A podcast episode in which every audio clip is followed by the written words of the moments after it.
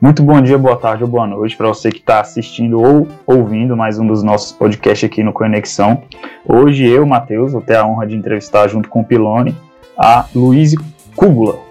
E aproveitem aí. Se apresente, meu amigo Pilone. Valeu, Matheus. Bom dia, boa tarde, boa noite a todo mundo que esteja assistindo ou ouvindo a gente aí.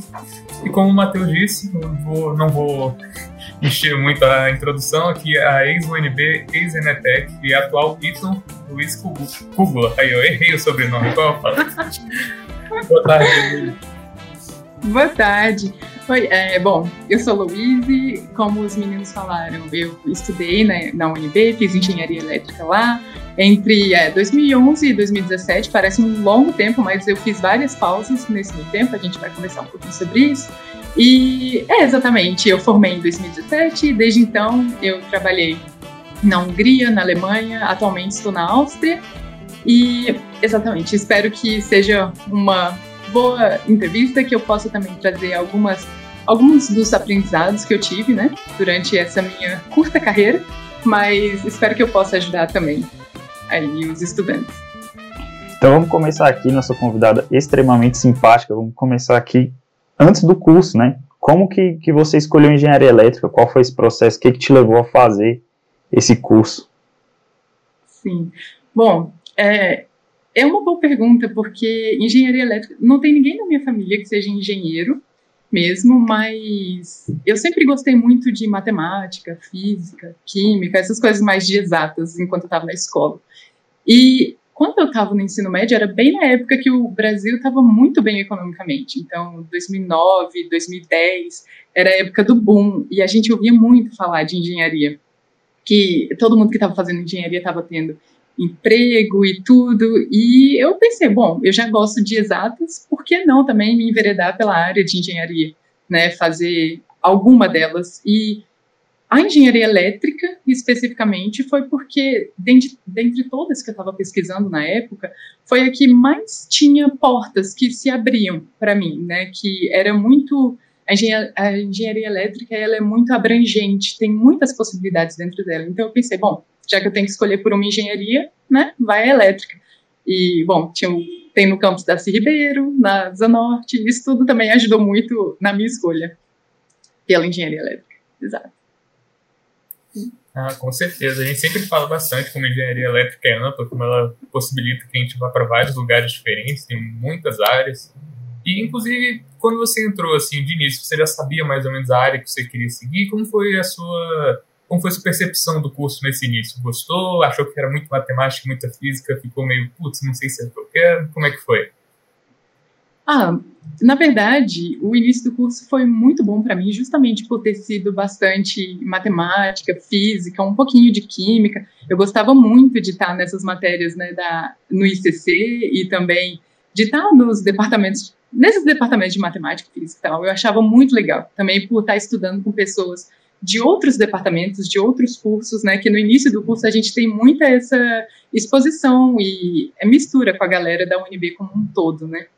Então eu gostei muito. Eu não sabia qual era a área que eu queria seguir e na verdade eu conhecia muito pouco de engenharia elétrica. Eu sabia que era bem abrangente, mas eu não conhecia a fundo quais eram todos os caminhos que seriam possíveis para mim uma, uma vez que eu formasse, né? Então eu via tudo de uma forma muito aberta é, tanto potência, eletrônica ou a parte de automação, tudo isso foi eu fui descobrindo com o passar do tempo e eu não tinha muito um, é, não tinha muito um foco desde o início, né? Eu gostava muito, igual eu falei para vocês, eu sempre gostei muito de matemática, física, química, então para mim esses dois primeiros anos foram realmente maravilhosos. Eu gostei demais e eu acho que foi uma das fases assim que eu mais curti, engraçado, né? Porque não tinha tanto de engenharia nessa época, mas foi uma das partes que eu mais curti, justamente por isso, por a gente estar tá no ICC também, por ter várias pessoas de vários cursos, por a gente ter essa visão, né, mais abrangente. Mas claro, à medida que a gente vai crescendo no curso, né, que a gente vai passando para os semestres mais para frente, a partir do quarto, quinto semestre, né, a gente vai mais para FT, então tem muito contato com a galera da faculdade de tecnologia, aí que a gente tem contato com a engenharia de fato, é o que que, né, o que, que a gente vai estudar, eletromag e tal, ou mesmo circuitos. Então, exato, eu gostei muito também de ir descobrindo. E mesmo até no fim, né, eu, eu já tinha uma preferência maior por potência. No final, eu fui mais para a área de potência, eu gostava muito do, do laboratório de conversão de energia, gostava muito toda essa parte né, de energia renovável e tudo. Então, isso tudo eu fui descobrindo aos poucos. Mas também eu não fui descobrindo somente dentro da, da, da UNB, né, dentro da elétrica na UNB, mas com as experiências que a gente tem por fora, as coisas que a gente vai lendo, né, e também com a minha experiência no exterior, no Ciências Sem Fronteiras, também foi um divisor de águas para eu descobrir qual era mais ou menos a área que eu mais gostava, né. Então, exato. De volta à pergunta, eu não sabia logo no início o que, que eu queria fazer. Eu estava mesmo curtindo e eu sempre fui muito dessa de curtir cada fase, sabe? Eu não ficava pensando muito lá na frente o que, que eu quero, né? Bom, não sei se isso é muito certo ou errado, mas, bom, eu curtia cada semestre e tentava fazer o melhor que dava, aprender as matérias, conhecer as pessoas, que para mim isso é muito importante, né? Você curtir também o, o caminho, a trajetória do, do aprender a trajetória do descobrir também. O que, que é que te interessa mais, né? Sem, sem muito esse pensamento, ah, não sei, será que eu gosto disso ou não? Pois é, ah, espero que eu tenha respondido. Não, respondeu sim. É, sobre o, o começo do curso, né, assim, muitas pessoas gostam, outras não. Assim, eu particularmente gostei, né, eu tive amigos, assim, no quesito aproveitar a trajetória, foi, foi muito bacana, assim, agora na pandemia a gente sente falta, né, de ir almoçar no RU com a galera, ir de, um, de uma aula para outra, assim. É, estar no ICC é legal, ter aula nos anfiteatros, nem tanto, assim, principalmente nos meses quentes, mas, assim, é, é muito bacana, né, e sobre descobrir o curso, é como você falou, cara, a gente só vai descobrindo fazendo, assim, quando você entra, a maioria das pessoas, eu digo que quando você fala em engenharia elétrica, remete à potência, então a pessoa já fala de potência. Eu mesmo achei que quando, quando eu estava no começo, eu queria, ah, vou parar de potência. Aí você vai fazendo nas outras áreas, descobrindo. Aí eu, eu troquei, com, com outros não, não aconteceu como você, né? As experiências que eu tive me fizeram trocar. Mas assim, é, é, é muito bacana realmente o começo do curso, se você souber aproveitar. E aproveitando que você falou do Ciências Sem, Fronte Ciências Sem Fronteiras, puxando aqui o gancho, né? Queria que você falasse como é que foi esse processo, desde o do processo seletivo, como é que foi para lá, até se, se adaptar num ambiente acadêmico diferente, como é que você vivenciou isso? Sim. É, não, só um adendo, né? Lá no início, que você falou, ah, muita gente já tem essa noção que quer ir para a área de potência. Para mim, foi justamente o contrário. Eu entrei na elétrica falando, eu posso fazer qualquer coisa, menos potência, sabe? Eu imaginava que eu não ia parar na área de potência. Pois é, então, aqui estamos. Mas, é, exato. A gente vai descobrindo, né, à medida que a gente vai no curso. Quanto ao Ciência Sem Fronteiras, é, bom, é uma pena que não tenha mais, porque para mim foi uma experiência, foi um divisor de águas na minha vida, realmente. E eu fiz o Ciência Sem Fronteiras em 2013 e 2014. Eu fiquei um ano e meio, né, na Alemanha. Que foi, bom, o, o porquê que eu escolhi a Alemanha logo no início foi porque a gente sabe como é que a Alemanha é muito forte tecnologicamente, também tem uma das melhor, as melhores universidades da Europa na área de engenharia, na área de tecnologia são aqui, né? Quer dizer, são na Alemanha. E então eu pensava assim, bom, eu quero então me candidatar para lá, me candidatei. Na época eu ainda não tinha um alemão perfeito, ou um alemão que, bom, ainda não é perfeito, mas eu não tinha o um alemão necessário para ir para a Alemanha. E aí eu me candidatei mesmo assim, falei, ó, oh, quer saber, vou dar uma chance. E na época o governo estava com essa proposta da gente poder estudar seis meses da língua do país de, de para o que a gente ia, né? E depois fazer um ano de graduação. Foi justamente o que aconteceu comigo. Então eu fiquei seis meses em Schwäbisch que é uma cidade bem pequenininha na Alemanha, né? Perto de Stuttgart. E aí eu aprendi alemão lá nessa época. E depois eu fui para Munique. Então eu fui estudar na TU de Munique, na Universidade Técnica lá, que é muito legal, é muito boa, você vê a infraestrutura. Assim, a UNB, em questão de qualidade de ensino, a gente tem muitos professores bons também na UNB, sabe? Eu aprendi muito com os professores da UNB.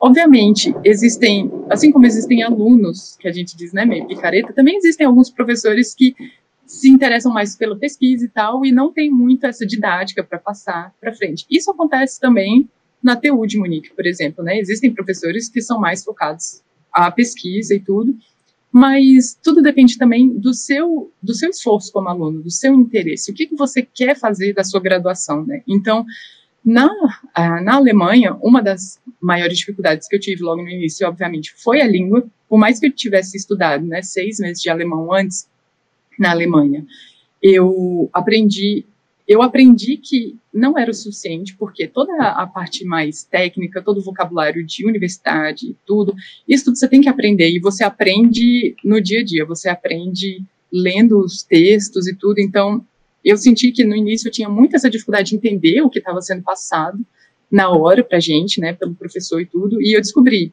que, que eu posso fazer para não, né, não ir mal nas matérias que eu estou fazendo aqui. Então eu começava a estudar sempre uma semana antes a matéria que ia ser dada mais para frente, porque os professores eles têm um script igual a gente tem a ementa, né, na UNB. Então, já tinha a ementa e aí eu começava a estudar antes, pegava o livro, pegava os artigos que eles passavam para gente, lia, tentava aprender o vocabulário tudo, para no dia, né, não ficar boiando na aula. Então, essa foi uma das coisas que eu tive que fazer para conseguir me adaptar mais ao meio ambiente, né, ao ambiente universitário lá na Alemanha. Então, essa parte da, do vocabulário foi, pegou bastante, mas eu percebi exatamente que a gente não deixa nada a desejar na UNB, a gente aprende muito também, e às vezes eu acho que a gente aprende com um pouco mais de profundidade, né, pelo menos as matérias que eu peguei, comparando, né, as matérias da UNB e as matérias da TU, são que na UNB a gente aprende um pouco mais com profundidade algumas coisas. Se isso faz uma diferença ou se isso é necessário, não sei. Porque na TU, a gente tinha menos horas em sala de aula, então isso também eu percebi lá. É, a gente fica menos tempo vendo, é, recebendo a informação que o professor passa para a gente. E a gente tem muito mais tempo livre, mas esse tempo livre é para a gente focar em aprender realmente o que, que tem na matéria, em aprofundar no que, que faz mais sentido para a gente, o que, que é mais nosso interesse. E também para a gente buscar projetos paralelos. Então, a gente tem mais tempo livre, mas esse tempo livre tem que ser usado de uma forma que você consiga também aplicar aquilo que você está aprendendo na sala de aula, sabe? E eu acho que é um pouco mais proativo. Então, assim, estudar na Alemanha me trouxe essa sensação de que Lá, a gente tem que ser um pouco mais proativo na nossa própria educação. Na UNB, a gente tem muito, assim, tem muitas horas de aula, já está tudo meio cronometrado para a gente, ok, você tem aula de 8 às 10, de 10 a meio-dia, depois você tem a pausa e não sei o quê, né? Então, o seu semestre é muito cheio, mas a gente fica com menos tempo livre para se dedicar àquilo que a gente realmente tem interesse, ou aquilo que realmente pode fazer uma diferença para a gente no mercado de trabalho lá na frente. Então, essa foi uma diferença crucial para mim, assim, né, de ver que eu tinha que ter, é, de tomar nas minhas mãos a responsabilidade pelo que eu estava aprendendo e por descobrir também o que, que é que eu queria fazer, né, do meu tempo livre, ao que que eu queria me dedicar. Então foi mais ou menos essa a diferença que eu notei, assim, das duas universidades. Olha, só um parênteses, você falou que o seu alemão não é perfeito até hoje, mas só de falar o nome dessas cidades pequenas que você ficou, já fiquei impressionado. Eu não ia conseguir, não. Muito é. treino. Tive pois que é, responder muito carente. Onde é que você está estudando mesmo? Estiver Bishar. No início eu também não consegui falar, mas já tive que responder tantas vezes que aí a gente treina. Pronto, é, fica nossa. Vou, vou, nem tentar aqui reproduzir. mas é, é, Mas é, infelizmente, realmente a galera não está conseguindo sair muito mais para estudar fora. E igual você falou, foi um divisor de águas para você. Eu acho que é uma experiência muito importante. A gente está correndo atrás para trazer algo pelo menos próximo, porque já, já foi conseguir botar a galera para ir para fora, né? Mas, e ainda ficando nessa parte do Ciências Sem Fronteiras, queria que você falasse um pouquinho sobre as matérias que você pegou lá, assim, você que escolheu, quando você escolheu ir para a Alemanha, isso já estava estabelecido, e como isso alterou a sua visão tipo, do curso, se foi algo que você começou a buscar depois nos seus projetos de extensão, ou se foi tipo, uma matéria que, ah, achei legal, tudo, mas não era exatamente o que eu queria. Bom, é, no programa, na na forma como eu fiz, né, não tinha nenhuma matéria que já fosse imposta pré-determinada para eu fazer na, na TU de Munique. Então, eu que escolhi minhas matérias, eu já tinha concluído né, o ciclo o ciclo básico da engenharia no Brasil, já tinha feito cálculo, já tinha feito circuitos, já tinha feito né, essa parte mais fundamental, que eu diria, né, para a gente aprender sobre essas partes, né, necessárias de cálculo. Então, na TU de Munique, eu procurei fazer matérias que eu não conseguiria fazer na UNB. Então, é, na época, né, eu peguei mais matérias relacionadas à energia renovável, eu peguei matéria também, bom, eu peguei PRICOM na, é, na TU de Munique, porque eu queria saber como é que era a diferença mesmo, né, se fazia muita diferença ou não, mas eu peguei essas matérias que não tinham no currículo da UNB, na minha época, pelo menos, né, então, mais relacionada à energia renovável, mais relacionada a essa questão de, exato, de potência, né, e foi isso também uma das coisas, porque a gente vê na Alemanha muita questão de energia solar, né, energia fotovoltaica, energia eólica, bom, da janela das, do RU, na, que é o Mensa, né, lá na TU, você via você via energia eólica, você via essas coisas. Então, tudo isso também fez com que o meu interesse aumentasse bastante nessa área, e lá eu busquei mais esse tipo de matéria, né, que me trouxesse mais próxima do que que do que, que é feito lá, do que, que é estudado lá, quais são os projetos de extensão que existem, né, na, pelo menos em Munique, na TU de, na TU de Munique. Então, essa foi uma, uma das coisas que eu procurei. Eu procurei fazer matérias que a UNB não me proporcionaria, né, porque eu pensei, bom, se fosse para eu estudar, e por isso também que eu acho, para o pessoal que, tá, é, que tem interesse em fazer um intercâmbio e tudo, não ir muito no início do curso, porque no início do curso a gente tem que fazer aquelas matérias que são mais padrão, né, cálculo, física e tudo. E cálculo, física, essas coisas todas a gente aprende no mundo inteiro, né? E é igual para o mundo inteiro. Mas se você tem oportunidade de sair, busque também pegar matérias que são diferentes daquelas que estão no currículo no currículo estándar, né, da universidade em que a gente está. Então, eu acho que a gente tem que ir para fora realmente buscando algum diferencial, alguma coisa que você não conseguiria lá na sua casa, né? Tudo bem que eu não fiz isso com o Pricom, mas é porque eu estava curiosa saber como é que seria em Munique. E, exato, não tinha a, um número mínimo de matérias, não tinha um número máximo e também não tinha nenhuma imposição. Então, eu me, me senti muito livre para poder escolher aquilo que realmente a, abrisse né, o meu interesse. E foi isso também que fez com que, quando eu voltasse para o Brasil, eu me bom, eu começasse a trabalhar mais nessa área, né, que tinha, tinha mais a ver com o que eu havia estudado em Munique. Então, eu fui para o laboratório de qualidade de energia, né, Smart Grids, com o professor Anésio, que é mais nessa área de renováveis também.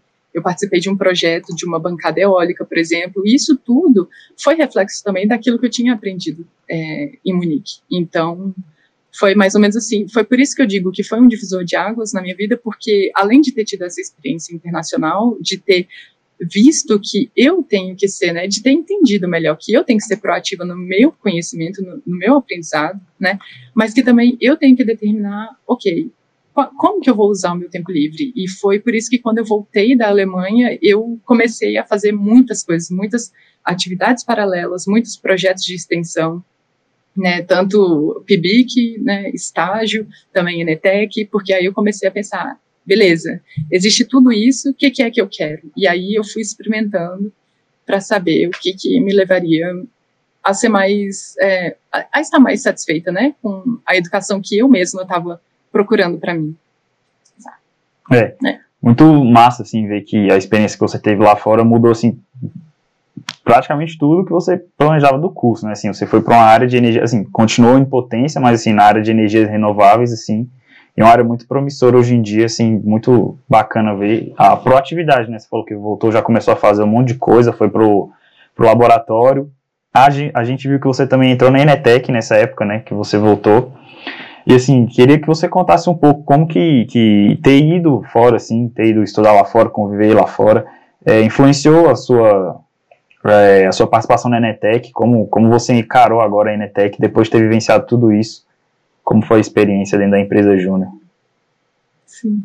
Bom, exato, eu voltei, eu voltei para o Brasil no início de 2015 e eu entrei na Enetec no segundo semestre, né, de 2015, e, bom, eu só tenho a falar assim, a Enetec me ensinou muito, eu aprendi muito do mundo bom, do mundo corporativo, de certa forma, né, de empresas juniores, mas também dessa questão de você ter um foco em projetos, um foco em fazer você ter essa sensação de dono da empresa mesmo, por mais que a gente seja tudo voluntário lá, a gente tem essa sensação de dono e eu acho que ter estudado no exterior fez com que eu tivesse essa intenção mesmo de, bom, trazer o que eu havia aprendido e colocar em prática de alguma forma, porque a teoria é muito interessante, é muito legal, mas a teoria sem a prática falta, sabe? Pelo menos para mim como estudante foi uma das coisas que eu percebi que, bom, faria diferença eu poder colocar em prática o que eu estava aprendendo, né? E na Enetec a gente teve essa oportunidade, tem ainda, né? Porque a Enetec está só crescendo e eu fico muito feliz em saber disso. É, que tem a oportunidade de pegar projetos de verdade, né? trabalhar com clientes de verdade e trazer, fazer algo que não seja só na sala de aula, porque na sala de aula a gente pensa, bom, eu posso errar e tudo, mas se eu errar na prova, bom, eu tenho uma nota ruim. Mas num projeto a gente tem que levar muito a sério, porque se a gente errar uma, um dimensionamento, se a gente errar alguma coisa que a gente está fazendo, pode haver consequências muito grandes para os nossos clientes, né? E não somente consequências de, bom, é, de dinheiro, né, deles terem algum prejuízo financeiro, alguma coisa, mas pode ter algum, algum impacto na segurança mesmo, de vida e tudo das pessoas. Então, isso foi muito legal também, trazer um pouco esse crescimento de estudante para é, para como é que se diz? Bom, não é engenheiro ainda, né? Mas de estudante para uma estudante que entrega resultados, né, para clientes. Então, a sensação que eu tenho é que ficou mais séria a, a minha relação que eu tinha com aquilo que eu estava estudando. Eu via na prática sendo colocado, né, em projetos aquilo que a gente aquilo que a gente via em sala de aula. Então, é, a Enetec também me fez aprender muito como lidar com pessoas diferentes, porque na Enetec você tem diversos tipos de personalidades, né, de pessoas, e você tem que saber lidar com todas elas, porque se você quer entregar um projeto e se você é líder de um projeto, você tem que saber lidar com a sua equipe também. Então, esse foi um diferencial também para mim, dentro da, da Enetec, né, da empresa júnior, que foi entender é, entregas, né, de como é que se diz, de projetos, aquelas, um, como é que a gente fala? Entregas de parciais, de, de ah, deadlines, sabe? Essas deadlines que a gente tem ao, ao longo do projeto. Enfim, vocês entendem o que eu quero dizer, né? Então, da gente lidar com as pessoas também, é, lidar com a expectativa do nosso cliente, o que, que, é que eles esperam da gente, para a gente entregar algo no prazo correto, com uma boa qualidade. Então, isso tudo.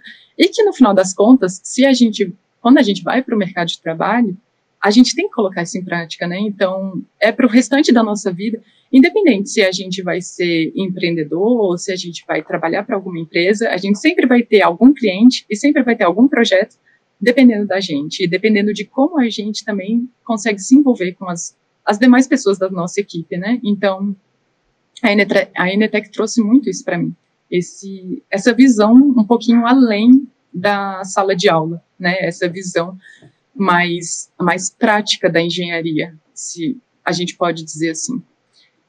É, exato. Então, para mim, a Enetec foi uma experiência muito boa, me trouxe muitos aprendizados e fez com que eu entendesse que eu gosto de trabalhar com pessoas também. Porque antes eu achava que, ah, não sei, é, sou muito nerd, eu achava que eu era muito nerd, mas a Enetec trouxe esse lado meu de que, não, é legal também trabalhar com equipe, é legal trabalhar com pessoas que têm pensamento diferente e como é que a gente faz tudo isso funcionar, né? Então, exato. Nossa, a Enetec realmente é uma experiência, assim, para focado nessa parte de mercado de trabalho, você aprende como é estar no espaço de trabalho convivendo com outras pessoas ali em torno de um mesmo objetivo e nós falar com o cliente, falar até com quem está trabalhando com você é muito difícil. Tipo, eu acho que muita gente não tem essa noção até entrar lá. Eu mesmo entrei muito com o pé esquerdo com essa questão de seriedade, de ambiente de trabalho e tudo, e foi, cara, foi realmente um marco, né? também um, um divisor de águas, assim. E, com certeza. Nossa, é, é incrível mesmo.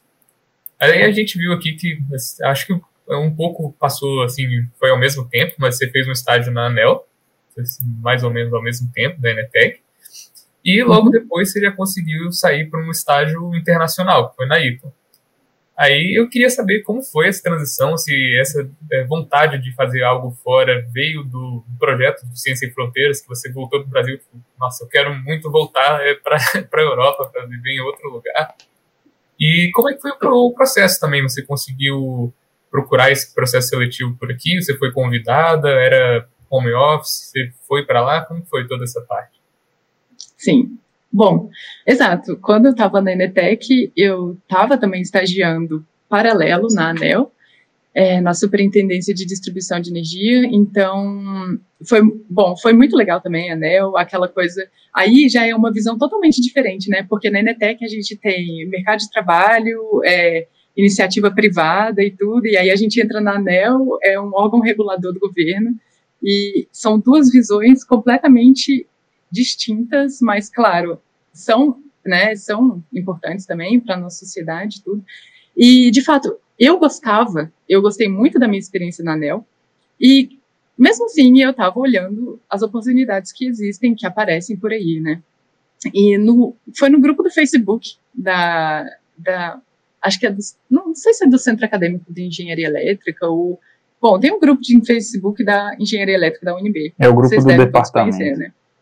Isso, esse mesmo, do departamento. Exato. E aí, o Caio Orita, um estudante também de, da UNB, de Engenharia Elétrica, ele postou uma oportunidade lá da IESEC, de fazer um estágio internacional pela IESEC. Não sei se vocês conhecem a IESEC, mas também é uma, é uma organização internacional com estudantes, né, vários voluntários no Brasil, mas no mundo como um todo, e surgiu essa oportunidade de fazer um estágio na Hungria, em Budapeste, para uma empresa chamada Eaton. Ah, o que você precisava na época era fazer engenharia elétrica, saber alemão e inglês de forma fluente. E eu pensei, bom, eu gostaria de ter uma experiência também profissional fora do Brasil, né? Isso já era mais ou menos, em, isso já era 2017. Bom, quando foi postado foi meio de 2016, final de 2016, e a gente já estava entrando numa crise econômica, né? A crise política, mas também econômica no Brasil. E eu pensava, bom, se eu quero ter um diferencial no meu currículo, eu imagino que uma experiência internacional seja uma boa uma boa oportunidade, né? Então, de também diferenciar aquilo que eu tenho na minha bagagem profissional. E foi por isso que eu vi essa, essa postagem. Na verdade, um amigo meu me, eh, me marcou na postagem e falou: Ah, Luiz, aí, ó? Você faz engenharia elétrica, fala alemão, por que não? Aí eu, é mesmo, vou tentar. E eu mandei meu currículo muito sem, como é que se diz? Sem muitas pretensões. Eu imaginava, ah, bom, bora tentar, né? Muitas coisas na minha vida eu fiz assim também. Eu pensei, ah, vamos tentar. Talvez eu não tenha 100% do que eles estão pedindo, mas pelo menos vamos dar uma chance, porque não sou eu que tenho que falar não, né? Se eu sou boa ou não para a vaga, quem tem que falar é quem está me contratando. Então, mandei. Eu mandei a, o meu currículo, mandei também uma carta de motivação. Isso também né, é uma coisa muito interessante. Toda vez que a gente se candidata para um estágio ou para um emprego, aqui, pelo menos na Europa, é muito importante você ter uma carta de motivação. E eu mandei também. Passou, bom, meu currículo passou pelo filtro da IESEC e depois foi mandado para Eton, na, em Budapeste. E um dia eu estava na ANEL estagiando, recebi um, uma ligação com um número mais 49, não, não é mais 49, mais 49 é da Alemanha. Bom, mais alguma coisa, e eu pensei, gente, ligação internacional, que loucura. Quando eu atendi, era o cara da Eton, conversando comigo, querendo saber um pouco mais sobre mim. E a gente fez duas ligações, mais uma entrevista, e foi, eu fui aceita por estágio. Eu nem acreditei, eu, gente, fui aceita. Pois é, então agora era verdade, eu ia para a Hungria. E isso foi no início de 2017, eu mudei para a Hungria mesmo, então eu morei seis meses em Budapeste. Foi de fevereiro a agosto, eu fiquei lá. Foi quando eu fiz meu estágio, eu, e aí foi quando eu vi, né? Eu saí da realidade da Inetec, que é uma empresa, bom, pequena, a gente conhece todo mundo que está na empresa, os os clientes, né, são pessoas de Brasília, na, bom, na época, né, agora não sei como é que eles são, mas era aquela coisa um pouco assim, ah, era mais ou menos minha zona de conforto. E aí eu vou para a Hungria, não falo húngaro, obviamente, mas, e era uma multinacional, a Eaton, eu nunca tinha ouvido falar da Eaton antes de ver esse post da ESEC, e eu imagino que muitas pessoas na UNB não conheçam a Eaton. Embora a Eaton seja uma multinacional com mais de 95 mil é, trabalhadores, né, empregados, no mundo inteiro. E a gente tem fábrica também em Valinhos, por exemplo, em São Paulo. Então, existe Eaton no Brasil. Mas eu não conhecia, e eu fui pesquisar sobre a empresa quando eu vi essa oportunidade pela ESEC. E aí eu fui para a Hungria, para Budapeste. Fiquei seis meses lá. eu estava trabalhando numa, numa equipe que era bastante internacional. Então, nós éramos uma brasileira, eu, um mexicano, alguns húngaros. E dentro do escritório era Bom, nós éramos 500 pessoas, mais ou menos, era um escritório enorme, e agora está maior ainda, né? A Eaton está crescendo muito aqui na Europa também. E de diversas nacionalidades, mais de 20 nacionalidades. Então, foi uma experiência super internacional. Foi quando eu vi que, bom, é muito legal também. Bom, é interessante você trabalhar com pessoas, mas ainda mais interessante você trabalhar de pessoas com culturas diferentes, né? Com uma, um background diferente do seu, porque não basta simplesmente, bom, você tentar conversar na mesma língua, o inglês ou o alemão. Você também tem que tentar entender as nuances, né, as diferenças que fazem com que a gente busque talvez soluções diferentes para o mesmo problema. E isso também foi uma das coisas que eu aprendi muito nesse meu estágio, que estar numa equipe diversificada com homens, mulheres, pessoas de nacionalidades diferentes ou mesmo pessoas de realidades diferentes, né, pessoas que vêm bom, de, eh, de, de classes sociais diferentes ou de realidades, né, como havia mencionado, fazem com que a gente tenha uma visão mais holística do problema, com que a gente consiga ver, ok, não existe só uma forma da gente solucionar essa questão.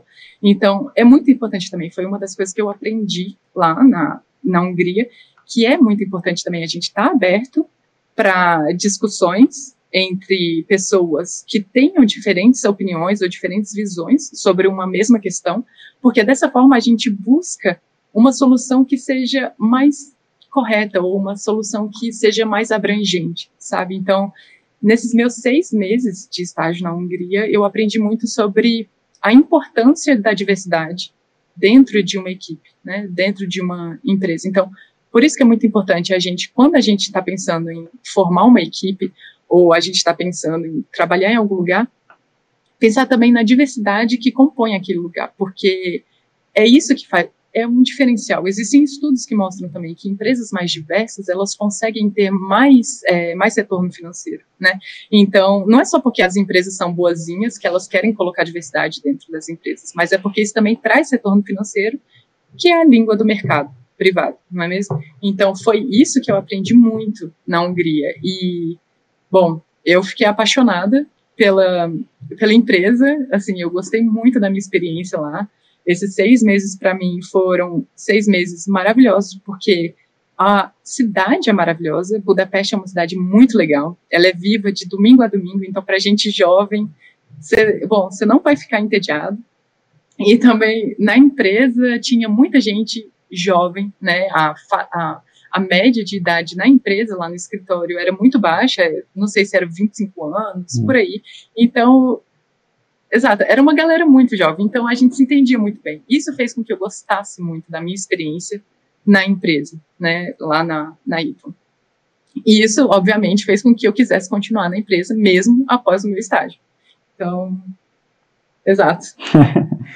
Cara, essa experiência assim, internacional é uma coisa que eu particularmente gostaria de ter. Agora com a pandemia, eu fico um pouco desesperançoso, mas ainda acredito. Vamos lá. E assim, quando você coloca é, 500 pessoas no escritório de vários países diferentes, são 500 soluções para um problema de vindas de diversas vivências diferentes, né? Então, assim, a chance de dar certo é realmente muito grande. Assim, é muito muito bom ver que essa experiência internacional é, é, querida pelas empresas, né? E assim, você falou, né, que gostou muito da Eaton, que, que, que, queria trabalhar lá. Como é que foi esse processo? Porque a gente sabe que você trabalha lá hoje, né? Deu, deu tudo certo. Como é que foi esse processo? Você teve que voltar para o Brasil para formar e depois voltar? Como é que foi? Já saiu contratada? Conta um pouco exato, pra gente. Exato, foi. Bom, exato. Assim, eu fui eu fui para a UNBL, eu fui para Eton no meu último semestre de faculdade. Então, ao invés de eu terminar o meu último semestre, né, eu tranquei a minha graduação por um semestre, fui para a Hungria, tive essa experiência de seis meses lá e voltei para terminar minha graduação. Mas eu voltei já contratada. Então, a Eton, ela, ela tem um programa, né, que é, no Brasil a gente chama um programa trainee. Então, e na, na Eton é o Graduate Leadership Program, que é um programa de né, para graduandos, para pessoas que estão acabando de sair da faculdade, é o nosso trainee, é o que a gente conhece como trainee no Brasil. Que tem, então, tem na Europa como um todo, né, na região IMIA, que é Europa, é, Oriente Médio e África.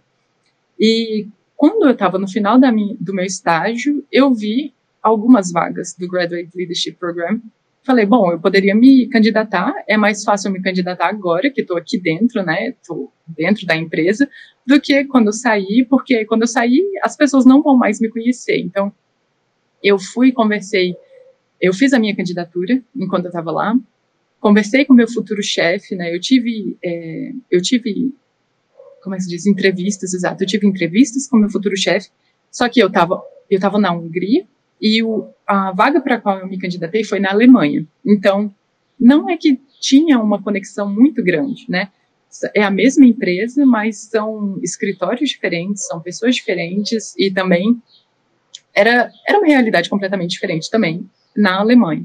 Mas mesmo assim, eu me candidatei, tive a entrevista, né, as entrevistas, e meu chefe falou, ok, a gente quer que você venha, e eu falei, né, que eu tinha que ainda terminar minha graduação no Brasil até dezembro e depois eu poderia mudar para a Alemanha. E foi isso que eu fiz. Então, eu voltei para o Brasil, mas eu já tinha a certeza, né, do contrato quando eu fosse, é, quando eu tivesse acabado. Não é que eu sempre quis é, trabalhar no exterior, não é que eu sempre tive essa vontade, ah, eu tenho que ir para fora e tudo. Eu tinha muita vontade de estudar uma parte da minha graduação no exterior, sim, mas por ter estudado no exterior, eu vi as portas se abrindo também, sabe? E as oportunidades, tendo em vista também a realidade, né, econômica e política brasileira lá para 2017, 2018, que muita gente estava formando sem perspectiva, né, de um emprego no Brasil, em Brasília, né? Então eu pensei, bom, por que não? Por que não me candidatar e tentar, já que eu estou gostando daqui, né? Estou gostando da empresa, estou gostando da minha experiência, estou aprendendo. E foi por isso também, então, que eu me candidatei e voltei para o Brasil em 2017 somente para terminar mesmo o meu, o meu TCC, né, que eu já estava fazendo com o professor Anésio. E, exato, eu fui para a Alemanha depois, em 2018, eu comecei a trabalhar em Zost, no, é, nesse programa Trainee, que é para durar dois anos, em média, né, o meu programa durou um pouco mais disso, do que isso, por causa de visto e tudo, mas, bom, foi muito bom mesmo assim eu comecei a trabalhar na Life and Safety Division lá com é, gerência de produto. Então, eu trabalhava na área de gerência de produto, não é especificamente, é uma área técnica também, mas não é aquela área técnica que a gente aprende na engenharia elétrica, né? A gente acha que, como engenheiros eletricistas, a gente sempre vai trabalhar com coisas muito técnicas ou dentro de laboratório ou algo do tipo, né? Ou então, sim, com esses projetos. E foi esse meu trainee que me mostrou que, embora eu já tivesse estagiado seis meses numa empresa multinacional, né, foi na verdade no trainee, quando eu passei um ano e meio dentro da Eaton em Zost, foi que eu aprendi que, como engenheira, eu posso trabalhar em diversas áreas diferentes, em áreas mais ou menos técnicas, né, em áreas em que eu tenha que lidar mais ou menos com clientes, por exemplo. Então, na área de gerência de produto, foi onde eu aprendi sobre precificação, sabe? Tudo bem que a gente tem isso também na né, Enetec, mas eu vi de uma forma um pouco mais um pouco maior, porque a gente trabalhava com uma linha de produtos que está presente não só na Alemanha, mas nessa região IMIA inteira, né, na região da Europa, Oriente Médio e África como um todo. Então, foi como ver toda aquela experiência que eu tinha tido na, na Enetec de uma forma cem mil vezes maior, né? De também lidar com pessoas do mundo inteiro como, como clientes. Então, essa área de gerência de produtos foi muito interessante para mim. Eu fiquei um ano e meio lá, como eu disse, e também tinha muito essa questão da fábrica, então a gente tinha uma, tem uma fábrica em Zost, a gente, eu ficava lá, então eu fazia meio que o link entre a gerência de produto, a gerência de produto e também a fábrica, tudo que era necessário tudo, a parte do R&D também, né, que é pesquisa e desenvolvimento, então também para as pessoas que gostam muito de, da área de pesquisa, existe essa oportunidade também nas empresas multinacionais ou nas empresas maiores, né? Então, existe essa área mais focada em pesquisa e desenvolvimento também. Uma das coisas que eu sentia muita diferença no Brasil, porque no Brasil a sensação que eu tinha maior era que lida mais com vendas ou lida muito com essa parte mais de gerência e tudo. E eu não via muito essa questão do, do desenvolvimento de tecnologia né, nas empresas é, brasileiras. A gente sabe que falta muito também é, falta muito incentivo também da parte do nosso governo ou da parte das empresas, porque muita da tecnologia que a gente tem no Brasil vem importada, né, do exterior. E foi lá na Eaton que eu vi que eu estava trabalhando onde a tecnologia era feita também, né, onde existia o desenvolvimento da tecnologia. Então, foi muito legal em ZOS essa oportunidade de ficar lá por um ano e meio. Foi a primeira fase do meu trainee. Como eu disse, o trainee ele era para durar em média dois anos e ele era um trainee rotacional. Então, a primeira fase do programa eu ficava em uma estação da Eaton, então eu fiquei na Alemanha, e a segunda fase eu tinha que mudar para alguma outra, né? Eu tinha que ir para alguma outra planta, é, para alguma outra fábrica da Eaton, né? Ou alguma é, outra localidade. E eu escolhi vir para Viena, vir para Áustria, porque tanto por causa da cidade, porque para mim faz diferença viver em uma cidade maior e tudo, mas também por causa das oportunidades que tem aqui é, dentro da Eaton em Viena, né? E eu comecei a trabalhar então na parte de inovação, é, na parte de R&D aqui em Viena. Então foi quando eu trabalhei muito com a área de, é, bom, eletrônica, embora eu goste muito de potência, a vida, né? O que, que é a vida? Eu trabalhei um ano com eletrônica aqui com o desenvolvimento, a parte de desenvolvimento de relé para um disjuntor híbrido. Então, é uma das, é, uma das coisas também que são desenvolvidas na Eaton, né, esse, esse disjuntor híbrido para redes DC. Então, eu trabalhei com um pedaço do projeto que foi na área do relé. E foi muito legal também, porque eu consegui ver como é que é trabalhar dentro de uma empresa multinacional, mas em um laboratório, né? Então, você as pessoas que gostam muito também de trabalhar em laboratório, em pesquisa, em tentar coisas novas, em tentar inovar, também existe essa possibilidade. Foi onde eu trabalhei ano passado. Eu trabalhei em 2020 o ano inteiro nessa área de inovação dentro da Eaton, que foi ao final desse desse ano, né, foi quando o meu trainee acabou. Foi assim mais ou menos a minha experiência, né, de ter saído da Hungria, voltado para o Brasil e depois ter ido para a Alemanha, meio que um vai e vem, mas foi bem interessante essa experiência também, como trainee. Pô, muito legal, assim, é incrível porque às vezes a gente ouve o pessoal falando, igual você falou agora, e fala, ah, eu fui para lá, consegui passar um processo seletivo, de fazer ah, umas duas, três entrevistas, tudo, e parece que é tudo, tipo, tranquilo, sabe? Meio que vai acontecendo, é só uma etapa passada. Não, isso é um negócio difícil pra caramba ter o domínio até mesmo da língua para conseguir fazer essas entrevistas, saber o que falar, saber o que escrever, que você falou da carta com motivação. Então é realmente muito legal ver que conseguiu passar por todas essas coisas. E eu acho que conseguiu aproveitar a melhor parte de estudar no exterior, que é principalmente essa parte de tecnologia, que a gente sempre ouve às vezes que a gente está um pouco defasado, que as, é, as, oportunidades de verdade estão fora, lá que eles desenvolvem coisas novas e que a gente meio que só aprende a mexer com elas. Então, muito legal você conseguiu ter essa essa oportunidade de estar trabalhando justo na área de desenvolvimento, que eu acredito que é o que motiva muita gente a entrar mesmo na engenharia, que quer criar coisas. Uhum. Então, poxa, fenomenal. Mas uma coisa que você mesmo falou, e eu vou pedir para você explicar um pouquinho melhor, que muita gente não conhece a Eaton, ainda mais, mesmo aqui no Brasil, onde a gente tem fábrica. Então, você poderia dar um resuminho do que, do que a empresa faz, pelo que ela é responsável?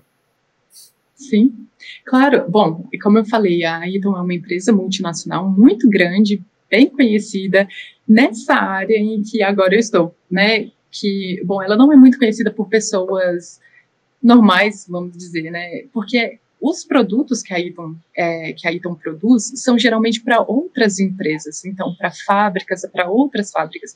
A gente tem desde disjuntores, disjuntores menores, né, aquelas que a gente tem em casa, quanto disjuntores maiores, de, é, por exemplo, Air Circuit Breakers ou o Molded Case Circuit Breaker, que são os disjuntores muito grandes para bastante potência que a gente coloca né, em painéis de distribuição de energias enormes. Não são coisas que pessoas como eu ou você a gente compra, né, normalmente. Então, por isso que eu acho que a Eaton também não é muito conhecida por, por nós, né? É, isso eu também acho que a Eaton tem que melhorar é, esse, essa, essa parte mais do marketing para estudantes, porque é assim também que a gente vai conseguir os melhores talentos, né? Fazendo com que a empresa seja mais conhecida nas universidades, é como a gente vai conseguir trazer as melhores pessoas para trabalhar para nossa empresa, né? Então, a, exato, a empresa trabalha muito, aí, então trabalha com essa parte de distribuição de energia, tem, igual eu falei, né, os disjuntores, mas tem também inversores de frequência, tem a parte de push button, né, aqueles botões que a gente vê de emergência, por exemplo, a Eaton também produz esse tipo de coisa, produz é, luzes de emergência, tem, bom, uma infinidade, uma gama. Agora a também está entrando muito nessa parte de e-mobility, então tem, também tem, né, parte dos veículos elétricos, de os carregadores de veículos elétricos. A Eaton, ela está presente em várias áreas, várias áreas, só que a gente, como consumidores padrão, a gente não conhece, né, a gente não vê essas coisas, porque não é muito o, o negócio da Eaton. A Eaton faz mais negócio de empresa para empresa, se a gente pode assim dizer. Então é por isso que a gente não sabe. Mas existem diversas oportunidades dentro da, dentro da Eaton para engenheiros, mas também para designer gráficos, sabe? E é muito interessante, é muito importante a gente saber dessas oportunidades também enquanto a gente está na, na graduação. Porque não é uma coisa que eu sabia, eu fiquei sabendo por causa da IESEC, eu fui atrás da empresa por causa da IESEC, né? Mas quando a gente está na graduação, às vezes vê um panfleto ou às vezes vê alguma coisa sobre a empresa, é legal a gente ir atrás e pesquisar para ver quais são as vagas que a empresa tem, ou se a empresa ela é aberta para pessoas internacionais e tudo. A Eaton, ela tem muito essa questão de querer ter, né, equipes muito diversas, equipes internacionais, para que as pessoas possam colaborar bem entre si, né, e conseguir soluções, projetos muito bons. E então, é muito interessante também que as pessoas, os estudantes, comecem a ver quais são as empresas que existem, quais são as oportunidades que, né, que existem para estudantes de engenharia elétrica. O que, eu posso fazer dentro dessa empresa? Existe também a Siemens, por exemplo, a Siemens tem inclusive em Brasília. Então, é bom sempre, quando a gente está na graduação, ver quais que são as empresas que existem, dar uma olhadinha, às vezes eles têm estágios, sabe? E às vezes você pode fazer um estágio que não necessariamente é na sua cidade, né? Eu, por exemplo, eu, eu é, tranquei um semestre da minha graduação para fazer um estágio. Na Europa, eu sinto que tem muito isso, né, que você faz o estágio separado, não separado da graduação, mas meio que você para um pouco a sua graduação para fazer o seu estágio, e às vezes, se a pessoa conseguir colocar isso também dentro do, é, dentro da organização dela, né, da graduação, por que não, sabe? Às vezes ir para fora, ir para o exterior, às vezes fazer um semestre de estágio, ou mesmo no Brasil, tentar pegar esses estágios de três meses ou dois meses nas férias de verão, sabe? Ou nas férias do meio do ano, porque tudo isso faz com que a gente também aprenda quais são as oportunidades que realmente existem, né, para os engenheiros. Existe a VEG também no Brasil, né, uma empresa brasileira muito legal. Então, tem muita oportunidade. A gente tem que ir atrás das oportunidades, atrás de aprender também quais são as empresas que existem e ver como é que a gente pode tentar se colocar, sabe? Às vezes como um estagiário mesmo, por uma por umas férias de verão, por exemplo. É muito bacana você falar isso, porque assim, é, é uma coisa que realmente acontece. A pessoa que entra para estudar engenharia geralmente pensa nas grandes empresas, né? Facebook, Amazon, Microsoft, Apple, todas essas empresas são as empresas que a gente vê no dia a dia, que, que temos produtos dela, né? E assim, é interessante tanto para o estudante quanto para a empresa se divulgar no ambiente universitário, né, para você conhecer o estudante. Porque, por exemplo, se, se você não tivesse esse post da, da ESEC aí, provavelmente você não, não ia saber o que, que era Então até hoje e, não ia ter tido essa oportunidade tão boa, né? Então, assim, eu acho que é interessante também para as empresas é, divulgarem o trabalho delas para os estudantes, para, igual você falou, atrair as melhores cabeças, né? E assim, sobre o ambiente de, de, de, trabalho na Eton, assim, uma coisa que a gente gosta muito de perguntar para quem trabalha no exterior é a diferença no ambiente de trabalho que você percebe do, do ambiente de trabalho do Brasil para o exterior, assim, seja no questão de, de horários, é, relação com as pessoas, até o ambiente físico mesmo, como, como que você encarou essa diferença? Ah, bom, no Brasil, a experiência que eu tive, né, trabalhando foi como estagiária. Eu não cheguei a ter carteira assinada no Brasil trabalhando numa empresa. Né? Então, o que eu posso falar é mais a, a, diferença que eu senti entre o estágio brasileiro né, e a experiência que eu tive no exterior trabalhando para multinacional. Bom, uma das, uma das maiores diferenças que eu tenho é essa, de cara, essa questão mais multicultural. Né, porque trabalhando numa empresa no exterior, a gente tem muito essa questão de ter colegas do mundo inteiro trabalhando com a gente, sabe? Realmente é uma coisa. Porque o Brasil, por ser um país tão grande, a gente tem. Bom, tem muitos brasileiros, né, ao redor da gente, em todas as empresas e tudo, e é meio difícil você trabalhar, às vezes, com uma pessoa que vem de outro país ou, né, que tenha uma outra nacionalidade. Pelo menos foi a minha experiência enquanto eu estagiava, né, na ANEL, na Emetec ou nas outras, uh, nos outros lugares em que eu tive a oportunidade de estar. Então, esse foi um primeiro, a primeira diferença muito grande, né, de estar trabalhando num, num ambiente totalmente internacional. O segundo é de você se ver também como estrangeira, né? Então, você ter que também, bom, trazer a sua brasil, brasilianidade, né, para o trabalho, porque as pessoas são, bom, os europeus ou é, as, os africanos ou mesmo da, América do Norte, todas elas têm uma cultura meio diferente da nossa. Então, quando a gente está num ambiente internacional, é quando a gente percebe, nossa, isso aqui que eu faço é super natural para mim, eu sou assim tal, mas para as outras pessoas é diferente. Então, às vezes a gente tem um pouquinho esse choque cultural também de tipo, nossa, eu sou brasileira. Eu, por exemplo, eu sorrio muito. E meus colegas, eles são bem mais sérios, bem mais né, fechados e tudo. Então a gente já vê isso é uma diferença, mas você percebe, poxa, não quer dizer que uma coisa ou outra é certa. A gente tem que se respeitar, tem que respeitar a forma como a gente é e não levar algumas coisas para o lado pessoal. Por exemplo, na Alemanha, mas aqui na Áustria também, as pessoas são muito diretas, né? Então tem muito essa questão de você achar às vezes o pessoal grosso e pensar, cara, por que, que você está falando assim comigo? Mas às vezes a gente tem que pensar assim, não, é a cultura dele. Ele tá, ou ela, né, são acostumados ou tão, é, tão acostumados com essa questão de falar na cara, falar logo, sabe, tal, e você não levar isso para o lado pessoal. No Brasil, a gente é mais assim, ah, vamos ver, ou então o que, que você acha, né, a gente tenta ser um pouco mais, como é que se diz? É, um pouco mais diplomático, a sensação que eu tenho.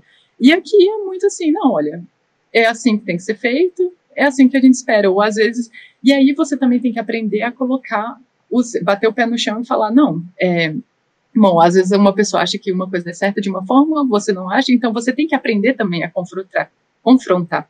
Eu não sei se isso é de todo mundo ou de todo brasileiro, mas claro, é muito difícil a gente meio que generalizar, mas eu tenho, eu ainda tenho que trabalhar muito nisso, mas essa questão do confronto, de falar, não, olha, essa é a coisa que a gente vai fazer, e é assim, pronto, sabe? E você não ficar com medo de magoar alguém ou alguma outra coisa. Você tem que colocar também os limites ou impor também quais são as barreiras do projeto em que você está trabalhando. Você tem que né, saber se impor e não pensar que as outras pessoas vão ver isso de forma negativa. Isso eu senti muito na Alemanha e aqui porque eu fui muito confrontada também, né? Essa questão das diferenças culturais que existem quando a gente está trabalhando fora do Brasil, né? E Exato, não levar para o lado pessoal, pensar, é tudo trabalho, tá todo mundo aqui tentando fazer o seu melhor, mas a gente tem formas diferentes de reagir ou tem formas diferentes de se impor.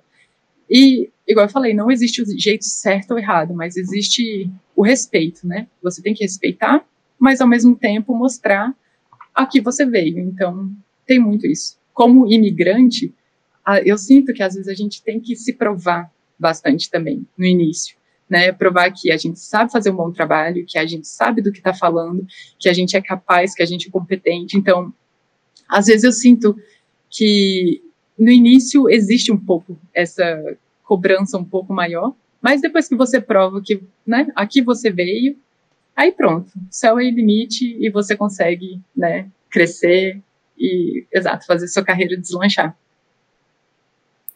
Muito legal isso. Não é a primeira vez que a gente ouve de essa parte de mostrar serviço e ser respeitoso ao mesmo tempo que a, a, princípio parece algo tranquilo, mas é uma linha que é um pouco difícil de balancear às vezes. Você tipo, não, não pode ficar aparecendo demais assim, acabou de chegar, já quer sentar na janela, basicamente. Mas ao mesmo tempo você não pode ficar lá só esperando que as pessoas façam tudo por você ou te chamem para fazer as coisas. Então, realmente muito difícil. E outra coisa, muito legal essa parte da equipe multinacional, assim dizer, porque às vezes a gente pensa que a adaptação em outro país é dos estereótipos, a comida, o clima, é, o estereótipo das próprias pessoas mesmo, mas é no ambiente de trabalho que a pessoa está tipo, no seu nível de estresse máximo, por assim dizer, que a gente percebe quão diferentes são as pessoas. Nesse caso, você é bem patriota, eu gosto da gente sorrir bastante. Pô, por hum. isso a gente é melhor que os outros, não tô nem aí. É isso mesmo. Com certeza. É, perguntinha rápida. Quem, é, quem estão mais legais, os alemães, os austríacos ou os húngaros? Ai, nossa, é difícil. Mas eu vou falar a verdade. Eu amo a Áustria. Eu tô amando aqui essa questão.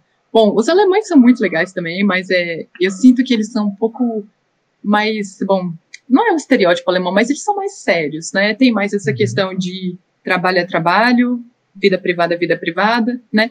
Os húngaros, bom, eu trabalhei com os húngaros, mas era, bom, foram seis meses e eu estava muito nessa comunidade muito internacional também e tudo, né? Então é, é difícil falar que, que eu acho dos húngaros? Eu acho que os húngaros são um pouco pessimistas, né? Eu acho que tá muito na cultura deles, de certa forma, também devido a, a muitas é, a muitas batalhas, é, a parte histórica da Hungria também, né? Tem muitas perdas e tudo, então isso tudo influencia no na cultura como um todo das pessoas. Mas aqui na Áustria é uma sensação que eu tenho que é meio que uma mistura, eu gosto de brincar assim com os meus colegas, que é uma mistura entre os alemães e os italianos, assim, eles levam o trabalho a sério, eles são, né, corretos e tudo, mas tem esse esse lado mais bom vivant, vamos dizer assim, né, da, da Itália. Não sei como é que é na Áustria inteira também, é muito difícil falar, mas pelo menos aqui em Viena, que é uma cidade muito multicultural, é uma cidade muito bom, tem muita coisa né, a oferecer para a gente, é uma das coisas que eu amo. Os, os austríacos que eu conheci aqui são pessoas bem cabeça aberta, sabe? É claro que faz diferença se você está na Áustria, em Viena, que é a capital, e foi a capital do Império Austro-Húngaro por tanto tempo, né, e recebeu imigrantes durante tantos anos, ou se você está falando de uma cidade super pequena lá nos Alpes, né? Obviamente que tem essa diferença. É muito difícil a gente generalizar. O mesmo para a Alemanha. Se você for para Berlim, a Alemanha tem os alemães mais diferentes, abertos e tudo. Agora, se você for para Zost, que é a cidade onde eu morei, uma cidade pequena de quase 50 mil habitantes, você vai ver que as coisas são muito mais conservadoras, as pessoas são mais conservadoras e tal. Mas, assim, se for para eu escolher, sem dúvida, Viena, Áustria, eu amo esse lugar. Eu acho que aqui tem muita coisa legal, sabe? E é, no ambiente de trabalho também tem muita essa questão de ser mais, mais tranquilo, mais relax. Uma das. Ah, esqueci de falar, de mencionar isso para vocês, mas eu acho importante falar também dessa diferença entre o Brasil e, e o exterior.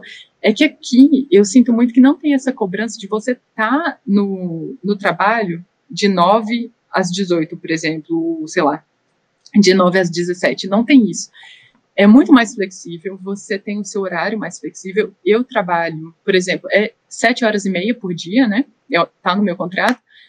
Mas eu trabalho da hora que eu quiser, mais ou menos, né? Tem um horário, um, um core ali que eles escolhem entre 10 e 2 da tarde. É bom que você esteja trabalhando para você fazer reuniões, ou, né, é, ligações para seus colegas e tudo. Mas o mais importante é que você entregue, que você entregue, né, que você faça os projetos que você tem que fazer, que você entregue as demandas que foram passadas para você. Então, não tem muito essa questão de, tipo, você ficar batendo batendo no relógio, ok, deu nove horas, eu tenho que estar no escritório, deu cinco horas, eu vou embora, não aguento mais esse lugar. É muito mais fluido, é muito mais tranquilo. E a pandemia trouxe ainda mais fluidez para essa questão do trabalho, né? você trabalha de casa e tudo, ninguém fica olhando. Então tem muito essa questão também da responsabilidade. Ninguém fica olhando se você está online ou não no seu trabalho.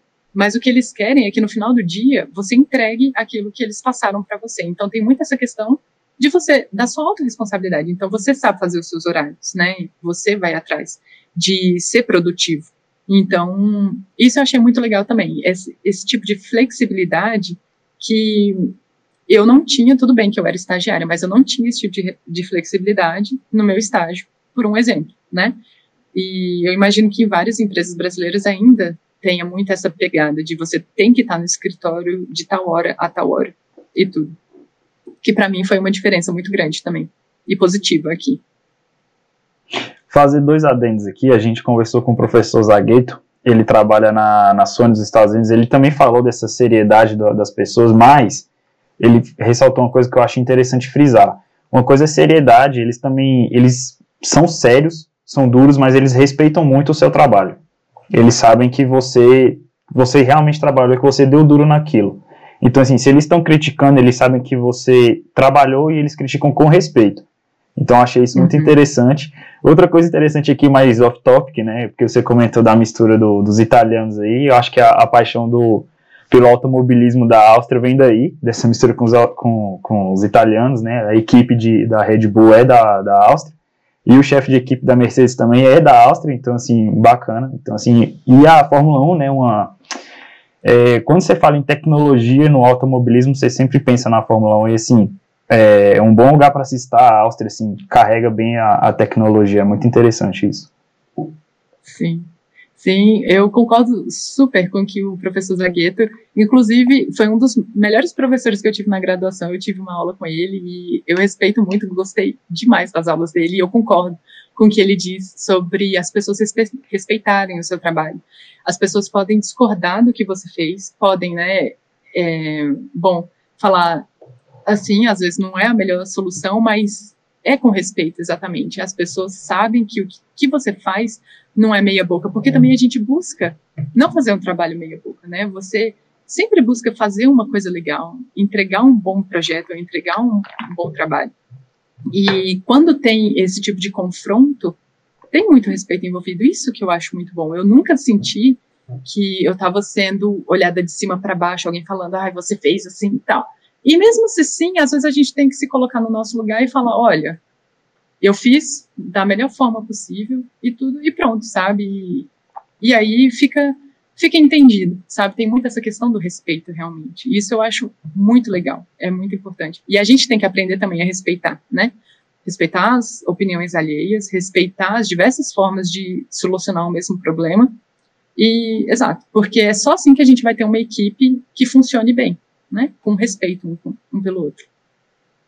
Eu anotei aqui que a Europa é um bom lugar para aprender a levar patada, porque a gente acaba ficando meio condicionado realmente. Tipo, leva uma chamada, pô, mano, não te fiz nada, mano. Mas é, tem que aprender a separar essas coisas, já, já sei para onde ir. Exato. Exato. É, é. Mas até para aproveitar o gancho dos zagueiros, vamos é, já em ar de finalização aqui, fazer a mesma pergunta que a gente fez para ele, quando acaba, que a gente faz para todo mundo que a gente entrevista aqui que é se você tem alguma dica. Você já passou muitas dicas pro pessoal aí respondendo a todas as perguntas que a gente fez e tudo. Mas alguma dica final, algum, alguma coisa que você queira passar? Se eu não me engano, você se formou, pelos meus cálculos aqui do LinkedIn, uns 10, 11 semestres também, que não é uma coisa que todo mundo consegue, ainda mais com o tanto de atividades extracurriculares que você fez, é bem impressionante. Então é isso, se você tiver alguma coisa para passar para a galera, tanto na parte acadêmica quanto para construir uma carreira interessante, pode falar. Com certeza. Bom, eu acho que a primeira dica que eu daria é não tenha pressa de formar. Não tenha pressa de formar. Isso foi um, uma dica que eu recebi quando eu estava lá no meu segundo semestre da UNB, mas e que eu acho, eu levei para minha vida e eu acho que as pessoas deveriam levar isso também. O que, que significa não tenha pressa de formar? Eu não quero dizer, ah, sai reprovando tudo mesmo, tanto faz, você tem outra chance. Não é isso. Mas a questão é, procure aproveitar as oportunidades que você tem durante a sua graduação. Procure se envolver com projetos de extensão, com PIBIC, com Enetec, com estágio, sabe, com esses projetos. Na época existia o projeto Ciclar, mas tem o, é, esses projetos né, de carros ou de aviões também que tem na UNB, esqueci agora, me falha a memória, desses dois. Isso. A Poama e a Draco. Exato e a Draco Volans, exatamente. Então, se você tem oportunidade de entrar em algum desses projetos, faça, sabe? Não fica focando só nas matérias, porque as matérias, elas realmente cobram muito da gente, demandam. Isso é, se você quer ter boas, boas notas, se você quer aprender e tudo, você tem que se dedicar para as matérias, obviamente, né? Mas não coloca todo o seu foco só nas matérias, só dentro da sala de aula, porque é muito bom você aprender isso e se dedique para as matérias, mas também se dedique a aprender para fora, ter experiências fora da sala de aula, sabe? Então, se você quer pegar 30 créditos, mas os 30 créditos não vão dar a oportunidade de você pegar uma, uma matéria extracurricular, por que não pegar menos créditos nesse semestre e fazer uma atividade extra, sabe? Então, eu acho que foi mais ou menos isso. Isso também a gente vê no meu currículo, porque eu entrei na UNB em 2011, mas eu parei o meu curso, né? Eu tranquei por um ano e meio para ir para a Alemanha, depois voltei para a UNB, fiz essas outras atividades extracurriculares e tudo, parei por mais um semestre, então eu fiquei dois anos, de 2011 a 2017, eu fiquei dois anos fora. Eu fui fazer outras coisas que o status de estudante me possibilitava. Então, de fazer esse tipo de intercâmbio, de fazer estágio fora e tudo. Então, não tenha pressa, sabe? Busque fazer com que o seu currículo tenha um diferencial quando você for formar. Porque um currículo com todas as matérias, né? Você formar com SS em todas as matérias aqui até o final é muito legal, ótimo. Mas o que, que é que vai fazer você se vender para um futuro empregador? O que, que é que, qual é a, a atividade, qual que é o valor agregado, sabe, que tem no seu currículo. Então você tem que pensar nisso também. Né? É muito importante você se dedicar para as matérias também, igual eu falei, né? Eu sempre achei muito que eu era uma nerd e tudo, e na escola eu era muito nerd realmente, a UNB que me mudou um pouco disso, mas então eu acho muito importante a gente se dedicar a estudar, aprender bem as matérias, mas ao mesmo tempo a experimentar fora, sabe? Não pensar só no nosso SS, mas pensar também o que, que é que eu posso fazer fora para colocar o aprendizado que eu tenho dentro da sala de aula em prática. Então, essa, essa seria uma dica né, minha. E uma segunda, porque a gente estava conversando muito sobre ah, saber quais são as empresas que existem, saber né, tanto o marketing da empresa para os estudantes quanto dos estudantes para a empresa, eu acho, saiba usar o LinkedIn. Tenha um perfil no LinkedIn atualizado tenha um perfil que você use realmente para você ver as oportunidades. Eu, por exemplo, eu não ganho nada com isso, né? Mas eu volta e meia eu divulgo vaga na Eaton em Valinhos, por exemplo, em São Paulo, porque a Eaton também contrata muitas vezes. Às, às vezes eu posto lá no, no CA, no CA não, no departamento, né, no Facebook, mas no meu LinkedIn eu, eu costumo também postar coisas lá, outras pessoas postam muitas vagas, muitas oportunidades, então use o LinkedIn de uma forma ativa, sabe? Veja, porque várias oportunidades podem aparecer lá para você. Então, busque também utilizar esse tipo de pl plataforma de uma forma estratégica, sabe? O que, que você pode aprender, como você pode se vender e como você pode, exato, se colocar mais à vista, né, para as empresas. Então, acho que essas seriam as duas maiores dicas, assim, que eu acho que são importantes, né, para as pessoas fazerem o seu currículo ser, né, ter um diferencial, mas também buscar nos locais certos. Então, utilizar o LinkedIn e essas plataformas para você ficar sabendo o que está acontecendo no mundo corporativo, né. Então, aí, dicas valiosas que servem muito para mim também, para todo mundo que está escutando. Espero que todo mundo possa ter tomar proveito né, de todas as experiências que você teve e se inspirar de alguma forma a ir atrás dos sonhos dessas pessoas. Né. Queria agradecer imensamente a Luísa aqui pela presença dela, separou um pouquinho do tempo dela aqui para estar tá conversando com a gente. Muito, muito obrigado, Luísa. Desejo para você todo o sucesso do mundo aí na sua carreira. Que você fique bem aí nesses tempos difíceis que estamos passando. Já foi vacinado? Eu tomei a primeira vacina, eu tomei a primeira dose em maio e a segunda vai ser dia 2 de julho agora. Graças a Deus. Olha aí, coisa boa. Sim. É, nossa, a gente pois é, nem... Aqui na nossa cidade ainda não temos perspectiva, né? Mas uma hora vai chegar, se Deus quiser. E todo mundo vai ficar bem aos poucos. Então, muito obrigado de novo, Luiz. Muito obrigado mesmo pela nossa conversa. E é isso. Quer falar alguma coisa, Pilone? Você já falou tudo, agradeceu a Luiz aí, foi, foi sensacional poder te entrevistar aqui, realmente fez minha manhã muito melhor. E além disso, lembrar o pessoal de assistir, procurar os episódios anteriores e esperar pelos próximos também no Spotify e no YouTube. Seguir a gente nas redes sociais, que o Instagram está sempre divulgando as datas. Interessante aí para ficar atento tanto para essa quanto para as próximas entrevistas. Mas é isso, gente. Até mais. É. É, do meu lado, eu gostaria de agradecer também pela oportunidade de ter essa conversa com vocês. Muito obrigada. Eu acho muito legal esse tipo de iniciativa que vocês têm, sabe, de trazer pessoas que já passaram pela UNB para falarem um pouquinho da experiência delas e tudo. Eu acho que se eu tivesse tido isso na, durante a minha graduação, talvez eu não tivesse entrado no mercado de trabalho tão perdida, né? Igual eu sinto que eu entrei. Então, parabéns por essa iniciativa, parabéns por esse trabalho que vocês fazem. É muito interessante, eu acho muito importante também para os estudantes como um todo. Então, mais uma vez, obrigada pela experiência e eu espero que pelo menos uma outra coisa as pessoas possam aproveitar dessa entrevista. Tenham um ótimo final de semana. Você também. Muito obrigado, galera. Até a próxima.